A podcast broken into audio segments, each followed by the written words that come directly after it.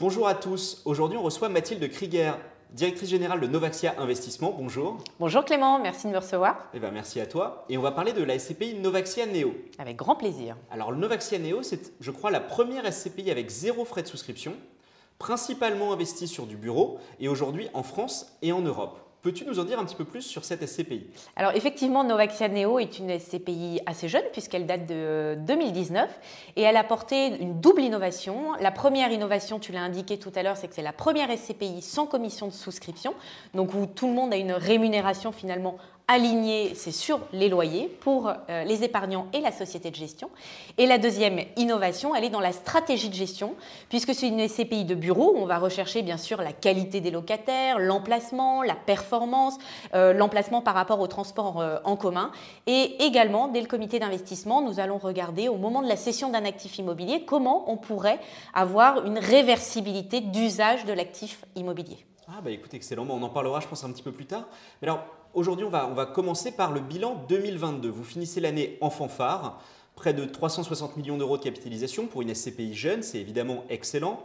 Euh, un taux de distribution, je crois, de 6,33%. Pour la quatrième année consécutive, au-dessus de 6%. Peux-tu nous en dire un petit peu plus sur cette année Comment ça s'est passé et ce qui vous a permis d'atteindre de si belles performances?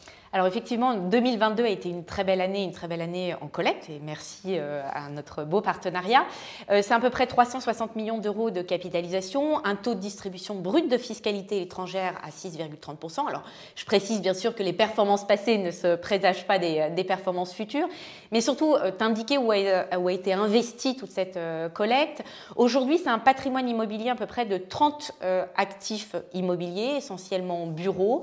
c'est 130 à peu près locataire, donc c'est une SCPI qui est diversifiée et qui est diversifiée aussi géographiquement, puisque 45% est alloué plutôt en France et 55% en Europe. Alors quand on va euh, réaliser des opérations euh, à l'étranger, c'est essentiellement en Espagne et aux Pays-Bas. Et nous avons d'ailleurs eu euh, l'occasion de fêter l'arrivée d'un très beau portefeuille de 6 actifs immobiliers aux Pays-Bas, puisqu'aujourd'hui ça représente plus de 37% de la location. Et donc un, un portefeuille d'actifs aujourd'hui qui représente toutes les euh, caractéristiques nécessaires à la SCPI, c'est-à-dire la performance, la proximité des transports en commun, la qualité des locataires et cette capacité de, réversibilité.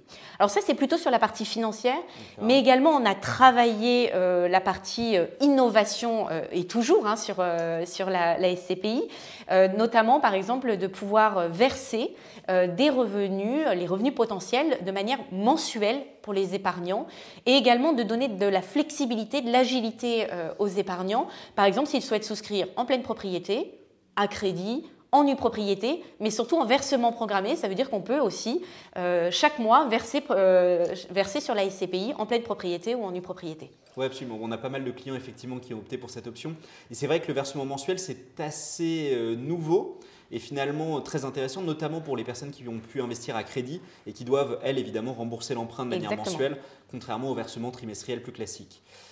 2022 euh, a quand même pas été une année si facile. Alors là, tu nous présentes un bilan qui est exceptionnel, mais est-ce que vous avez connu, euh, voilà, est-ce que vous vous êtes rendu compte qu'il y avait un marché un petit peu chahuté sur l'année 2022 alors bien sûr, on ne va pas dire que il y a eu presque 2022 a été deux années euh, en une, un, premier début d'année qui a été relativement court avant avant la guerre en Ukraine et après.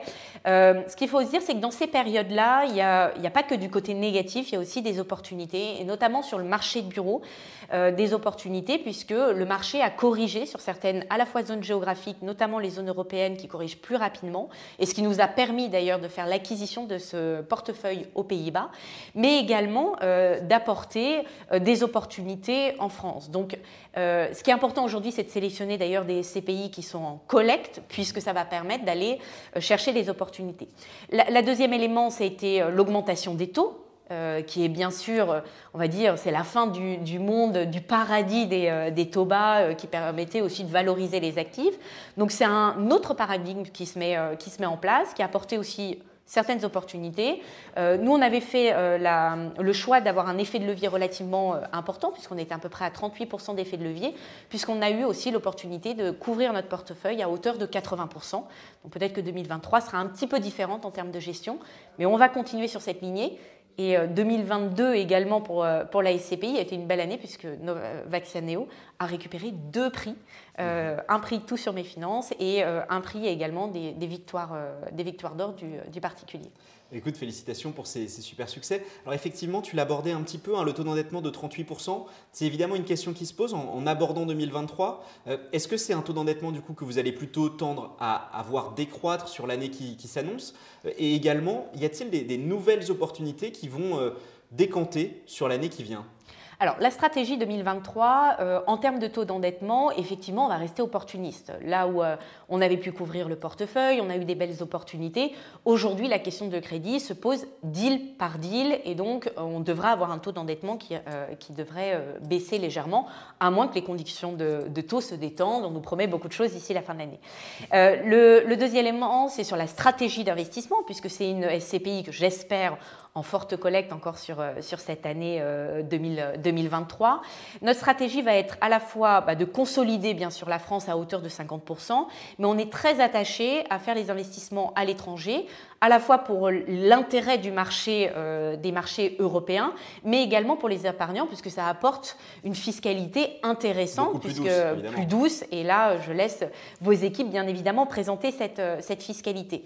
On va donc continuer à renforcer la poche à l'étranger. On a été très investi euh, aux Pays-Bas, donc maintenant dans des mesures prudentielles et de diversification. On va aller plutôt se positionner. On a ciblé l'Espagne et le marché allemand, qui était un marché extrêmement cher euh, pendant euh, de nombreuses années et qui a corrigé euh, l'année dernière. Donc, il nous laisse des opportunités qui correspondent à l'objectif de performance de la SCPI, puisque pour 2023, euh, nous, avons un objectif de performance de taux de distribution euh, entre, on va dire, 5,75 et 6% brut de fiscalité euh, étrangère, donc d'aller à son objectif de distribution.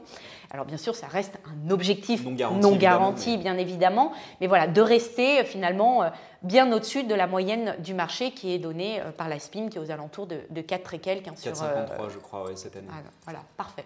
Euh, alors du coup, peut-être une question, c'est effectivement intéressant parce que vous êtes quasiment moitié-moitié entre France et Europe. Euh, tu l'as rappelé, il y a évidemment des avantages fiscaux très intéressants sur les SCPI européennes. Hein. Les, investisseurs imposés à un taux marginal de 30% ou plus, euh, ils sont évidemment très attentifs.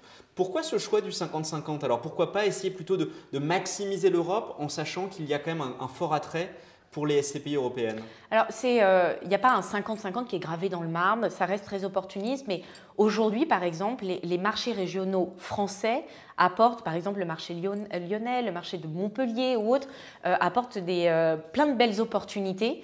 Et donc, on veut conserver cette capacité d'investissement et d'être opportuniste en fonction des opérations. On a été très opportuniste en fin d'année avec ce portefeuille euh, aux, Pays-Bas d'une centaine de millions d'euros. On restera opportuniste. Peut-être qu'il y aura une très belle opération et puis euh, euh, j'espère que tu m'inviteras l'année prochaine ou en fin d'année. Je te dirai peut-être qu'on aura plus d'investissements à l'étranger. Voilà, il faut se dire que la SCPI reste opportuniste aux, opérations qui nous sont présentées. On va chercher. Écoute, c'est super clair.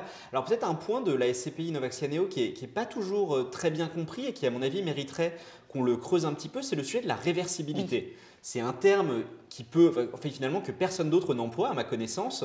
Ça veut dire quoi exactement? Quel est l'intérêt pour les épargnants de cette stratégie? Alors, euh, c'est un terme peut-être un peu barbare, la réversibilité, mais tu vas voir, c'est relativement simple. En fait, c'est euh, Novaxia Investissement, une société de gestion depuis 2014, qui a toujours fait ce qu'on appelle du recyclage urbain, transformer des actifs immobiliers obsolètes ou vides en immobilier avec des nouveaux usages, notamment par exemple du logement. Et donc, c'est d'appliquer l'ADN de Novaxia Investissement à cette SCPI. Ça veut dire qu'en fait, dès le comité d'investissement, on va étudier l'actif immobilier selon deux visions. J'ai la vision assez classique d'une société de gestion, je regarde la performance, le local euh, proximité des transports en commun, on va dire plus classique. Mhm. Mais en fait, on va s'apporter une deuxième vision. Au moment de la cession de cet actif immobilier, on voit bien qu'aujourd'hui, le marché de l'immobilier de bureau, euh, peut-être il y a quelques années, on se disait, voilà, c'est un marché complètement sécuritaire et autre, il évolue, il est en mutation, on aura toujours besoin de bureaux, mais il faut savoir aller capter les tendances et les nouveaux usages. Donc au comité d'investissement, on va regarder quelle est la capacité au moment de la cession de l'actif immobilier pour protéger euh, la, valorisation pour, pour les épargnants, qu'est-ce que je pourrais en faire? Est-ce que je peux en faire une école? Est-ce que je peux en faire de l'immobilier résidentiel? Est-ce que je peux en faire, je sais pas, une zone plus tertiaire ou autre? Donc c'est vraiment d'avoir cette flexibilité de, vision et donc on étudie vraiment opération par opération. On fait même, donc là, on fait appliquer nos, euh, ce qu'on a déjà réalisé sur nos, autres euh, fonds, même si l'objectif de la SCPI n'est pas de transformer, pas de faire des travaux et transformer, mais plutôt de protéger la valeur au moment où je vais céder un actif immobilier. Donc ça sécurise en fin de compte pour l'épargnant l'idée que, voilà, que la valeur à terme devrait être bonne parce que vous avez déjà réfléchi à différentes options au cas où le marché évoluerait. Peut-être pas d'ailleurs. Mais... C'est en fait le pire du pire pour un actif immobilier, la valorisation d'un actif immobilier euh, tertiaire, c'est sur les loyers futurs qu'on va pouvoir percevoir.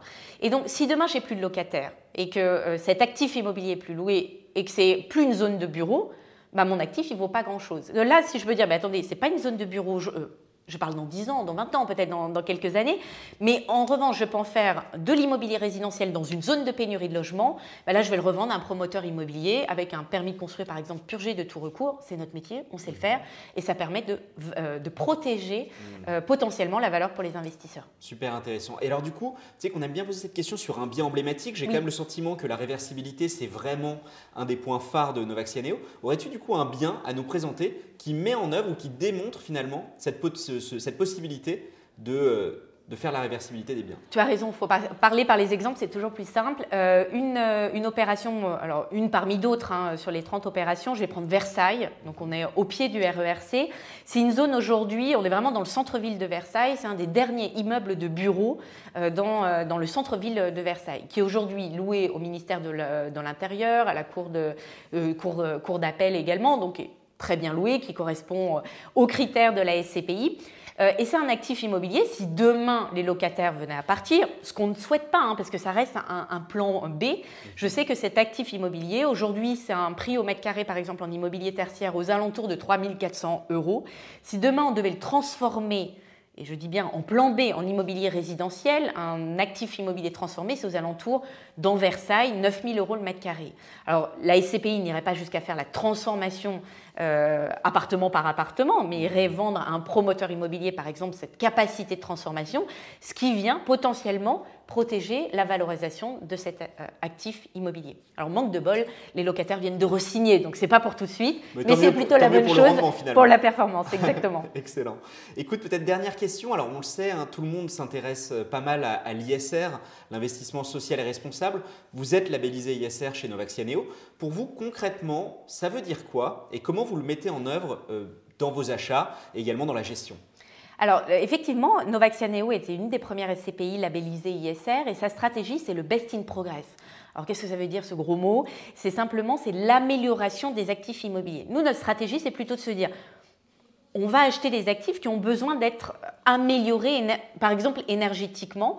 Euh, donc c'est euh, dès le comité d'investissement, on fait un audit externe par euh, des, des, auditeurs externes ISR qui vont nous dire voilà ce que vous pouvez mettre en place en plan de CAPEX, plan de travaux ISR pour améliorer la performance, par exemple. Je prends surtout l'énergie, hein, parce qu'aujourd'hui c'est ce qui concerne encore le plus les locataires. Euh, peut-être pour donner un exemple très concret, on est en train d'équiper l'ensemble de notre parc immobilier d'une solution qui s'appelle IQ Spot. En fait, ce sont des capteurs d'énergie et d'eau. Euh, IQ Spot a d'ailleurs lancé euh, toute une étude sur, ils ont, sur 200 immeubles qui, qui gèrent l'année dernière. Ils ont vu que la mise en place de ces capteurs, qui te permet de dire où est-ce que tu consommes de l'énergie, de la lumière, de, de l'eau, avait permis d'économiser à peu près 16% d'énergie pour, pour les locataires. Alors c'est énorme, d'autant plus aujourd'hui avec le coût de l'énergie. Et c'est aussi très vertueux, euh, cette capacité aussi de, bah, pour fidéliser. Ce sont des, choses qui sont mises en place pour les locataires et qui permettent de, les fidéliser aussi dans le temps et d'avoir une vraie proximité. Parce que aujourd'hui, vraiment, dans ce contexte, tu me parlais tout à l'heure du contexte actuel, quand on est dans un contexte de taux bas, la valorisation de, de l'immobilier ne se fait pas par la baisse des taux, ça c'était assez mécanique, c'est par ta capacité à améliorer les actifs immobiliers, à être proche de tes locataires. Et c'est comme ça qu'on valorise un, actif immobilier. Donc ça, c'est un exemple parmi d'autres. On a toute une trajectoire, euh, trajectoire, notamment énergétique. Ça peut passer également par des changements de système de chauffage, des toitures végétalisées, sur de la mobilité douce et compagnie. Donc voilà, chaque actif à son plan de bataille avec ce qu'on appelle un green manager qui va s'occuper, c'est voilà, une personne qui s'occupe de l'immeuble mais avec une casquette très verte. Écoute, c'est extrêmement clair, merci. Et je ne connaissais pas cette solution, mais elle a l'air euh, effectivement est super pertinente. Tu peux le, équiper ton appartement si tu le souhaites. Ah, c'est aussi pour les particuliers. Bah, non, j'en sais rien. Mais... à voir. Bah, écoute, merci beaucoup Mathilde, c'était un plaisir de te recevoir. Bah, avec grand plaisir, merci Clément.